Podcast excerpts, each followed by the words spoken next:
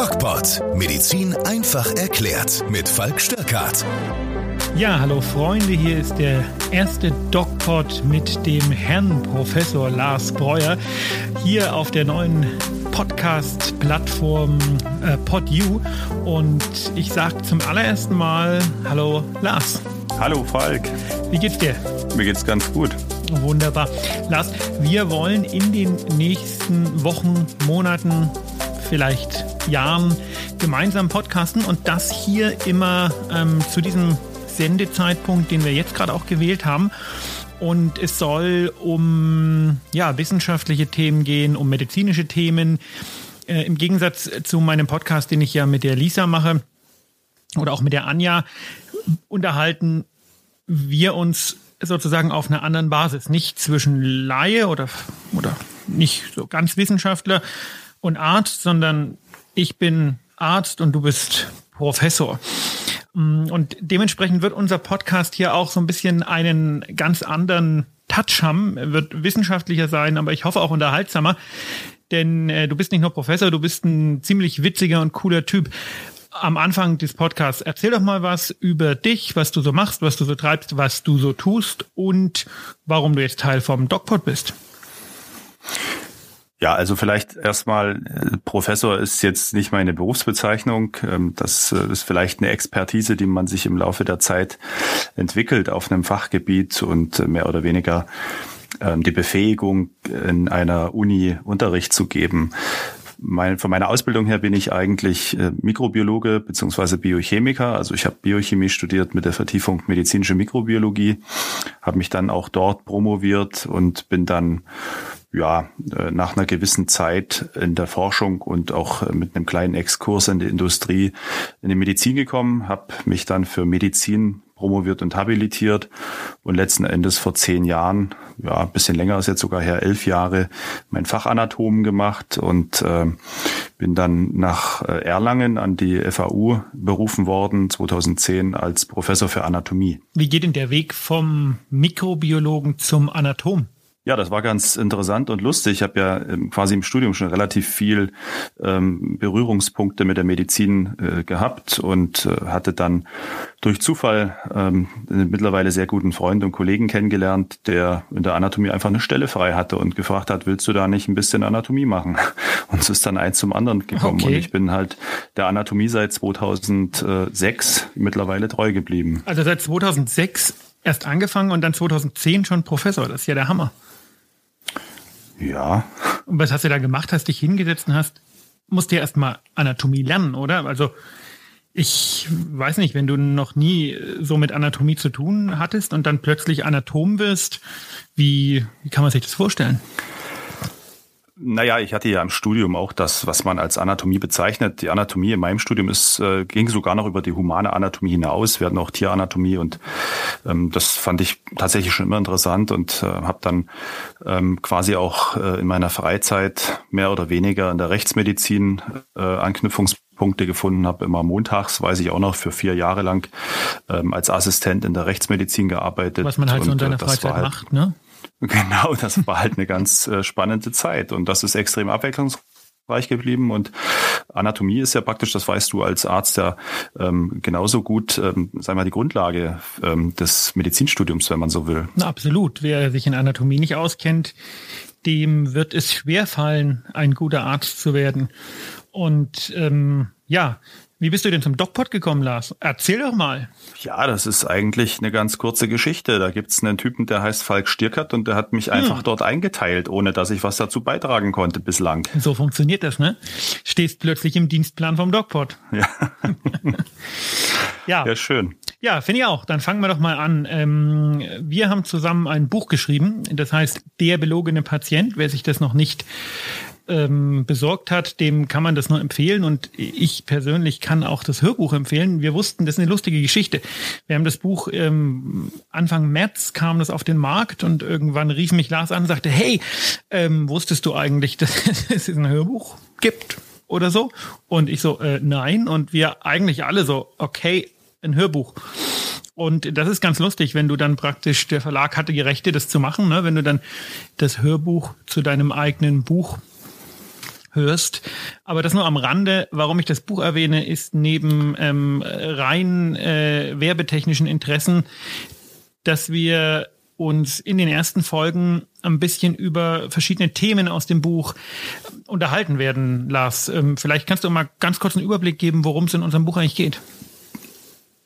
Naja, im Buch geht es im Prinzip über sämtliche, äh, sag mal, medizinische Mythen, die bislang oder eigentlich auch immer noch so hingenommen werden. Also beispielsweise, dass Homöopathie funktioniert ähm, und da irgendwie da eine Grundlage dafür da ist oder dass Impfen was Schlechtes und Böses ist.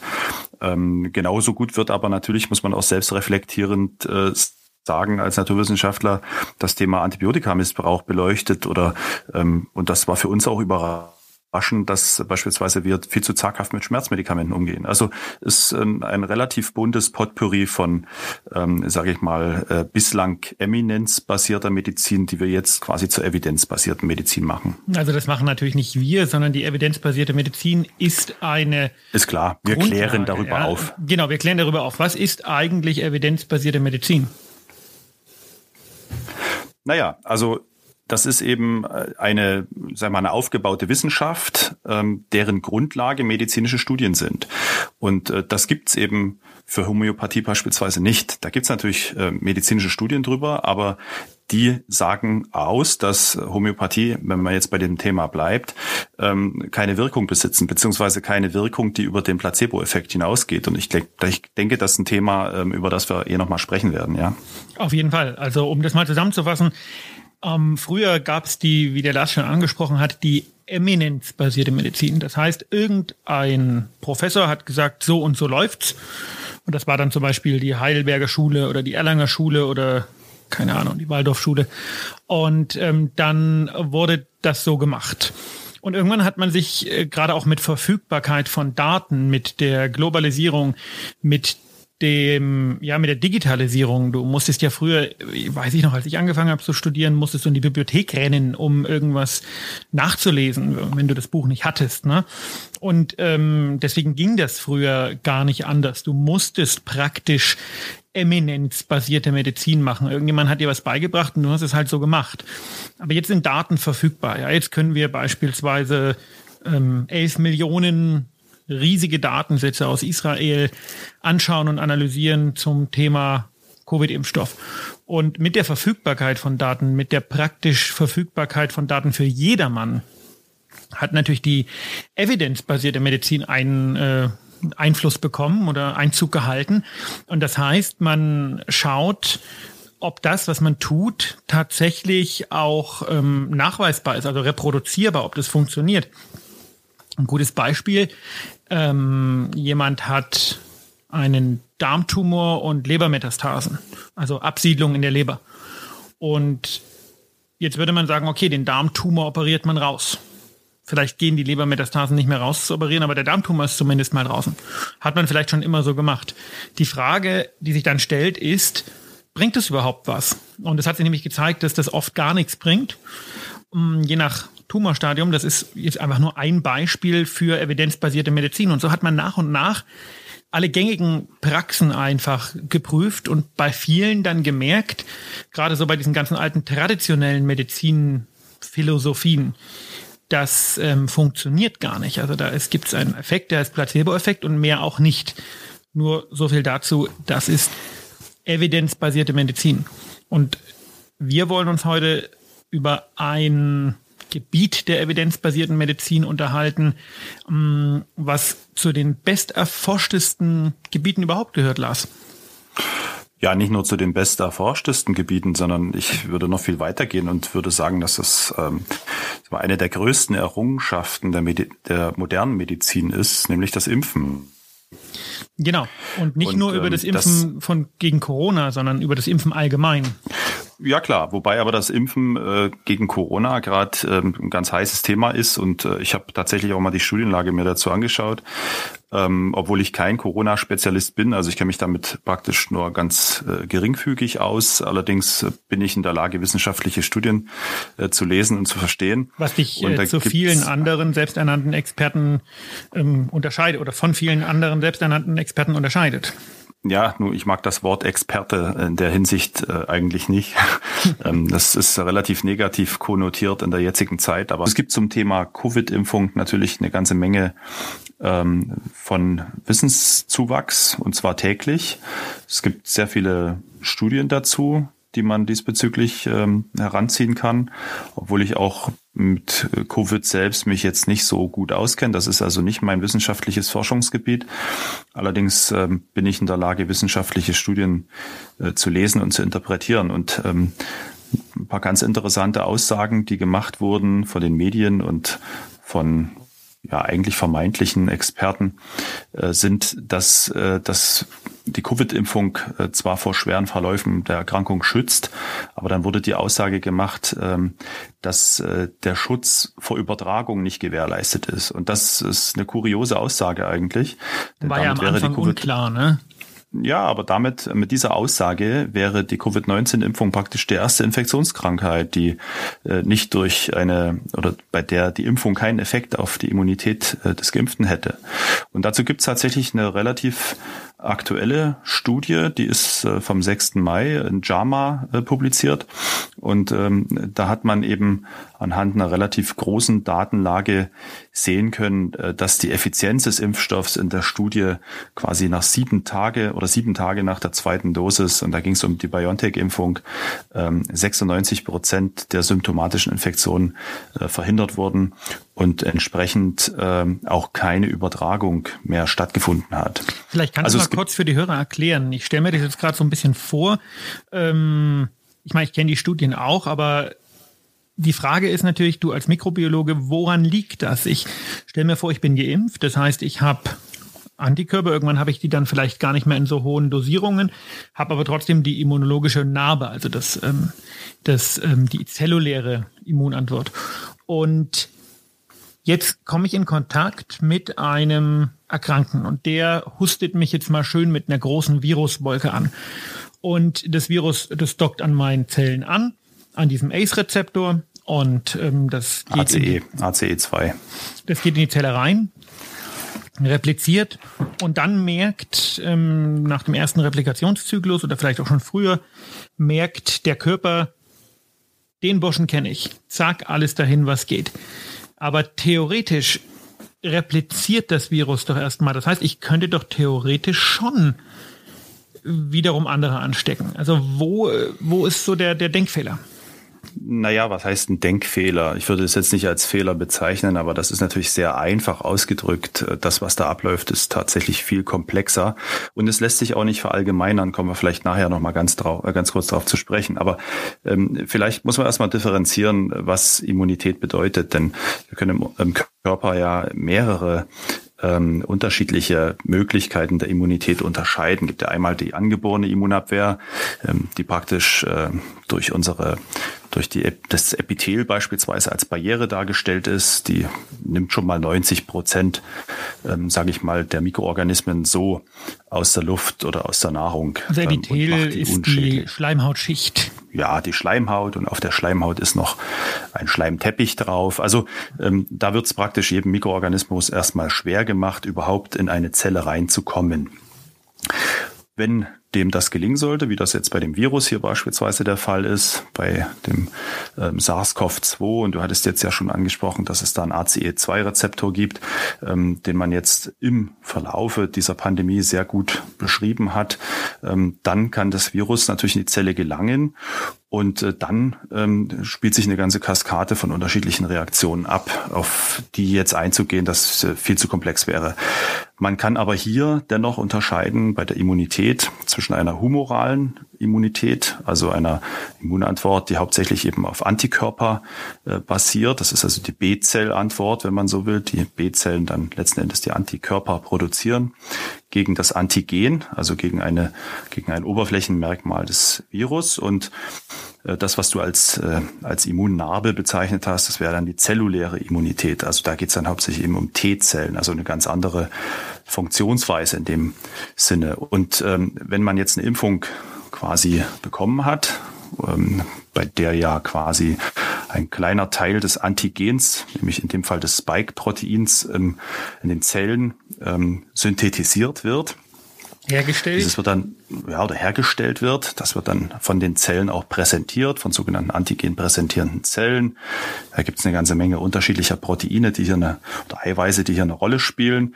Ähm, dann können andere Zellen oder Antikörper dieses Antigen auf der Zelloberfläche erkennen und somit die gesamte Zelle unschädlich machen. Und um auf deine Eingangsfrage zurückzukommen, wenn mich jetzt jemand mit einer hohen Viruslast anhustet oder anniest, trotz dass ich geimpft bin, dann funktioniert natürlich diese Immunantwort deutlich schneller. Natürlich wird ein kleiner Teil möglicherweise auch in die Zellen eindringen, ähm, aber ziemlich zügig neutralisiert werden, nämlich durch sogenannte neutralisierende Antikörper und auch das Immunsystem ähm, auf zellulärer Ebene ist sehr viel schneller aktiv, weil es ja sogenannte Gedächtniszellen gibt und die, die Immunabwehr ist dann praktisch sofort, läuft sofort auf Hochtouren und es kann also nicht mehr zu einer signifikanten ähm, ja, Überexpression, sagt der Mikrobiologe dazu, von Virus kommen, so dass also eine, eine Ansteckung äh, eine Infektiosität nicht mehr gegeben ist. Okay, ähm, jetzt um das mal einzuordnen. Jetzt haben wir, hören wir in letzter Zeit öfters, dass man wahrscheinlich ähm, nächstes Jahr oder im Herbst nochmal impfen muss. Ähm, wenn jetzt praktisch dieses Immungedächtnis ja da ist. Wieso muss man dann nochmal impfen? Das, was man da macht, ist ähm, ein sogenannter Prime Boost. Dann kann man einen homologen oder einen heterologen Prime Boost durchführen. Ähm, das macht man im Prinzip, wenn man so will, aus Sicherheitsgründen. Aber das hat man doch Einfach jetzt, äh, das ist doch die zweite Impfung, der Prime Boost. Genau, es gibt auch einen dritten Prime Boost. Also das ist ja von einer Vielzahl von Impfungen ist das ja ganz gut bekannt und beschrieben. Einfach das Immunsystem nochmal zu triggern und die Bildung von Gedächtniszellen nochmals anzuregen. Das ist eigentlich der Hintergrund der ganzen Sache. Das, das was du jetzt meinst, ja. dass wir im Herbst oder im nächsten Jahr nochmal äh, nachträglich impfen, das wird tatsächlich möglicherweise schon ein modifizierter Impfstoff sein, denn das Virus mutiert ja auch so ein bisschen. Ähm, Gibt es einen sogenannten Genshift und ähm, da muss natürlich der der Impfstoff ein bisschen angepasst sein, weil das Antigen möglicherweise dann anderes ist. Das ist auch das, was man jetzt bei den äh, sogenannten Mutationen, die der Virologe aber eigentlich als Variante bezeichnet, ähm, passiert. Ja, dass ähm, das Spike-Protein sich so ein bisschen verändert und dann entweder besser oder schlechter an die Zelle gelangt. Jetzt glaubst du aber nicht, dass der äh, Immunschutz nachlässt, sondern es geht darum, dass sich das Virus verändert. Das heißt, wenn wir ähm, dem Virus, gegen das wir jetzt geimpft sind, in fünf Jahren nochmal begegnen würden, wäre der Immunschutz immer noch da. Naja, äh, jetzt hast du den Begriff Glaube mit reingebracht. Ich glaube da an gar nichts. Ich kann mich eben einfach nur darauf berufen, ähm, was äh, jahrzehntelanges Impfen bewirkt. Und das ist eben für jede Impfung oder für jedes Virus unterschiedlich. Wenn man sich das anschaut, Tetanus beispielsweise genau, braucht man alle zehn Jahre oder ähm, Hepatitis. Äh, ähm, möglicherweise nur einmal. Das kommt immer darauf an. Und man kann ja genauso beim Coronavirus eben den Antikörpertiter bestimmen. Und ähm, da muss man natürlich vorsichtig sein. Dann kann man tatsächlich auch nur die Antikörper sehen. Die zelluläre Immunantwort lässt sich dort eben nicht ableiten. Aber ähm, zumindest wurde das zu meiner Zeit im Studium so vermittelt, dass die zelluläre Immunität eigentlich zeitlebens bestehen bleibt. Was mich jetzt nochmal interessieren würde, und das interessiert immer auch sehr viele äh, Hörer und Zuschauer bei uns auf den Kanälen, zum Beispiel auf dem DocPod YouTube-Kanal, ähm, wäre die Frage, wir haben es ja hier mit einer ganz neuen Klasse von Impfstoffen zu tun. Also es gibt ja, um das mal einzuordnen, es gibt die mRNA-Impfstoffe und die Vektorimpfstoffe, wenn wir jetzt über die Impfung gegen das Coronavirus reden. Und die Vektorimpfstoffe ist so eine eher klassische Form der Impfstoffe. Da nimmt man also ein Vektorvirus, ein Virus, ähm, welches unschädlich gemacht wurde und welches man einfach gesagt mit der Erbinformation des SARS-CoV-2-Virus und hier speziell des Spike-Proteins gefüttert hat. Und ähm, verimpft das dann mit der Maßgabe, dass dieses Spike-Protein vom Virus produziert wird und eine Immunantwort sowohl gegen das ähm, Spike-Protein als natürlich auch gegen den Vektor äh, in die Wege geleitet wird. Die andere Klasse von Impfstoffen, die wir hier haben, sind die mRNA-Impfstoffe. Was man da macht, ist bestechend logisch. Man nimmt die Erbinformation des Proteins, was man kodieren möchte, und nimmt hier nicht die klassische Erbinformation, sondern man nimmt die RNA, den nächsten Schritt der Erbinformation. Die RNA ist also eine Art Negativ der Erbinformation. Und dieses Negativ wird benutzt, um wiederum ähm, ein Protein herzustellen.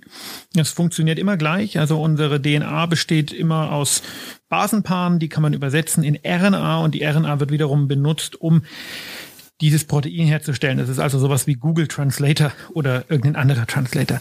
Ähm, und was man macht, ist, man spritzt diese RNA und lässt die Körperzellen dieses Protein für eine kurze Zeit herstellen. Und die Immunantwort funktioniert genauso gut, nur es gibt deutlich weniger Nebenwirkungen. Das mal zum Einordnen. Jetzt wird oft gefragt, und das kann ich tatsächlich auch nicht so 100% beantworten, und vielleicht kannst du das ja tun, ähm, wenn diese Art der Impfung so bestechend logisch ist und wenn das eigentlich ein super einfaches, super geniales Prinzip ist, warum ist es dann noch nie zum Einsatz gekommen? Also ich muss vielleicht hier erstmal zwei, drei Dinge leider korrigieren, aber das ist so. Äh, zum einen, ein Vektorimpfstoff äh, ist jetzt nichts, was es schon ewig gibt. Es gibt aktuell zwei zugelassene Vektorimpfstoffe. Das ist einer gegen Dengue-Fieber und der andere gegen Ebola. Ähm, die haben verhältnismäßig heftige Nebenwirkungen und Impfreaktionen. Das muss man ähm, ganz klar so sagen. Und ähm, die Frage bezüglich der mRNA-Impfstoffe, warum es die noch nicht gibt, das gibt natürlich schon jahrzehntelange Bestrebungen, mRNA-Impfstoffe zu produzieren. Das Problem ist, mRNA ist was extrem instabiles. Wir haben als Menschen äh, praktisch an und auf jeder Körperzelle, auf der Haut und überall sogenannte RNAsen, weil eine RNA als solches ähm, nur an einer bestimmten Stelle sinnvoll ist, nämlich dort, wo Proteinbiosynthese stattfindet, also da, wo das eigentliche Protein gemacht werden soll. Und deswegen also wird RNA sind Enzyme, die praktisch die RNA zerstören. Genau, die zerstückeln das und machen das unschädlich. Und auch per se ist RNA eigentlich extrem instabil. Wenn man sich vielleicht zurückerinnert an die Anfänge dieser RNA-Impfung, äh, was Covid betrifft, dann war ja die Diskussion, wer kann das überhaupt lagern? Das sind also dann plötzlich mal minus 80 Grad oder sowas, wo diese RNA gelagert werden muss. Und aus genau dem Grund ähm, hat, hat dieser Impfstoff, dieser RNA-Impfstoff jetzt eben erst aufgrund dieser globalen Situation ähm, tatsächlich Fuß fassen können. Aber diese Lagerung, die hat sich gar nicht bestätigt. Ja, das ist aber bis dahin so angenommen worden und äh, das ist halt manchmal so. Wissenschaft lebt vom Wissenszuwachs und in der Wissenschaft sind natürlich auch Fehler erlaubt, sogar erwünscht, um diese dann quasi nicht noch ein zweites Mal zu machen. Das heißt, ähm, man hat moment, also man hat bisher einfach keinen, ich sag mal, äh, rechtfertigen ja, der Bedarf Zwang war nicht, genau, Bedarf. Der Bedarf, genau, der Bedarf ist eigentlich nicht da gewesen, ähm, weil man bislang mit den äh, existierenden Impfstoffen, da gibt's noch eine ganze andere, eine ganze Menge anderer Möglichkeiten, eben neben Vektor- oder RNA-Impfstoffen gibt's ja noch die sogenannten Totimpfstoffe, es gibt abgeschwächte Lebendimpfstoffe etc brauchen wir jetzt vielleicht nicht im Detail darauf einzugehen, aber ähm, dieses, die, der Bedarf, der große Bedarf an so einem effizienten Impfstoff war eigentlich noch nicht da bislang. Nun ähm, äh, haben wir Erfahrung mit diesen Impfstoffen und es ist ja tatsächlich ein ähm, eine riesige Phase 4 Studie, wie es sie noch nie gab. Also die Phase 4 Studie ist praktisch die, die Feldstudie nach Einführung eines jeden Medikaments und ein Impfstoff ist rechtlich ein Medikament, ähm, welche Möglichkeiten auch in anderen Gebieten, Krebstherapie, neurodegenerative Erkrankungen, Alzheimer und so weiter und so fort, siehst du denn für diese Technik, für diese mRNA-Technik? Naja, das ist ja ganz salopp formuliert etwas äh, wie Gentherapie, was man jetzt macht. Aber das ist ja bei dem Adenovirus äh, mit dem Vektorimpfstoff im Prinzip genau das Gleiche. Und das ist natürlich äh, eine politische Diskussion, die da geführt wird und auch geführt werden wird, ähm, weil Gentherapie per se ja nichts ist, was man einfach mal im Vorbeigehen machen sollte. Was wir jetzt ja, aber tun. Und daher aktuell. wird noch lange darüber diskutiert werden. Ja, weil der Bedarf jetzt aktuell eben da ist, ja. Aber welche, rein aus wissenschaftlicher Sicht, welche mh, Möglichkeiten eröffnen sich uns denn da bei den genannten Erkrankungen?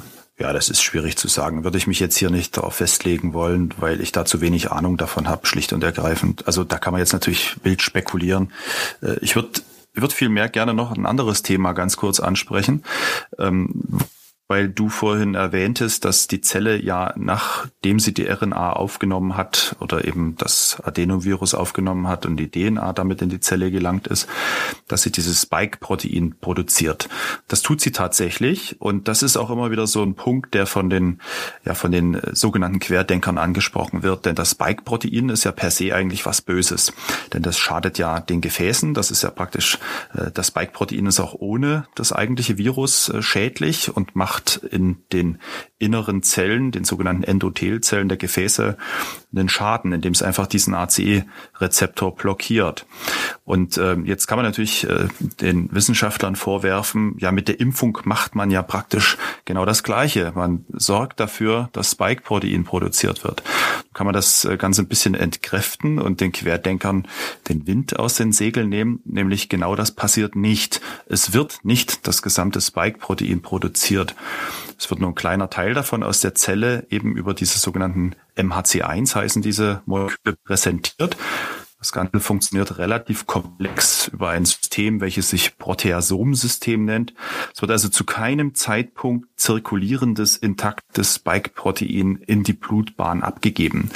Und somit äh, ist also eine systemische, ein systemischer Effekt des Spike-Proteins nach der Impfung praktisch ausgeschlossen.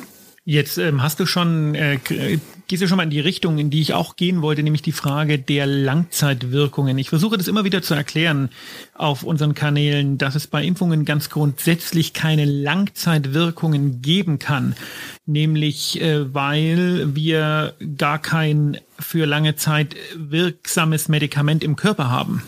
Ja, das ist ein guter Punkt und ähm, auch hier muss man natürlich extrem vorsichtig sein mit dem, was man jetzt sagt, weil die Frage ist erstmal, was ist überhaupt eine Langzeitwirkung und was, was ist der Begriff lang? Wie lang ist lang, dass es lang ist? Na, das Argument. ergreifend. typisch männliche Frage. Ähm, das Argument ja, ist und, ja ähm, immer, ja, aber äh, es ist ja immer gewesen, ähm, dass man gesagt hat, okay, ähm, es sind keine Langzeitstudien gemacht worden. Und da sage ich immer, hey, passt mal auf, hm. wenn ein anderer Impfstoff auf den Markt kommt, dann äh, wird der auch nur maximal zwei Monate nachbeobachtet. Naja, das ist ähm, was lang, also vielleicht nochmal zum Begriff Langzeitwirkung zurückzukommen.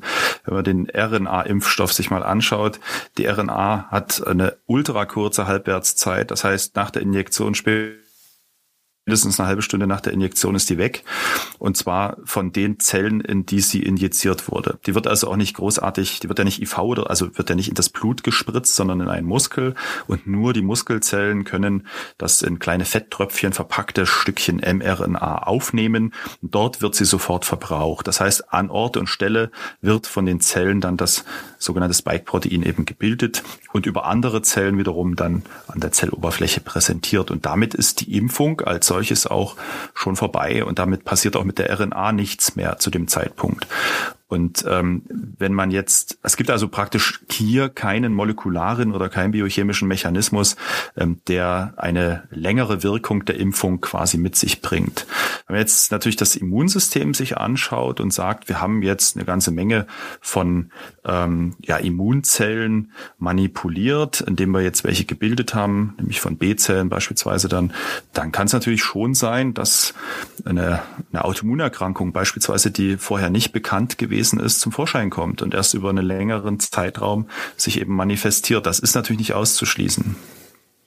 Aber ähm, sehr unwahrscheinlich. Aber die würde durch die Virusinfektion, ja, als, als zum, zum einen ist die extrem unwahrscheinlich und zum anderen würde sie nach Infektion mit dem Virus ähm, noch vermehrt oder verstärkt auftreten. Das beste Beispiel dafür ist diese die, die Studienlage, die es zur äh, Schweinegrippe-Impfung gegeben hat, zur Pandemrix-Impfung, die und im Buch ja auch von uns relativ gut diskutiert wird. Und hier möchte ich einhaken, denn wir ähm, sind tatsächlich schon am Ende von unserem ersten Podcast und wir werden uns noch eine ganze Weile länger über Impfungen unterhalten müssen, wie ich hier schon sehe.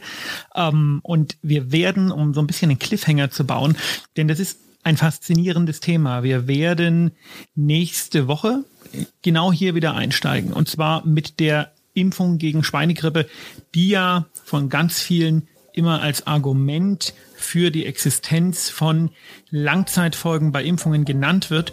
Und sie ist eigentlich das Gegenteil, Lars.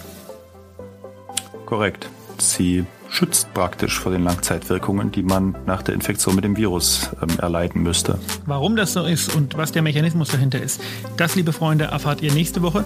Bis dahin hört unsere anderen äh, Podcasts, schaut unseren YouTube-Kanal an, folgt uns auf Instagram, der DocPod. Ich bin auf Instagram als DocFalk zu finden. Lars, du?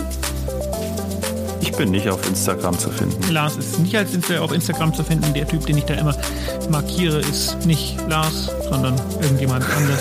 So. Bis nächste Woche. Bleibt gesund.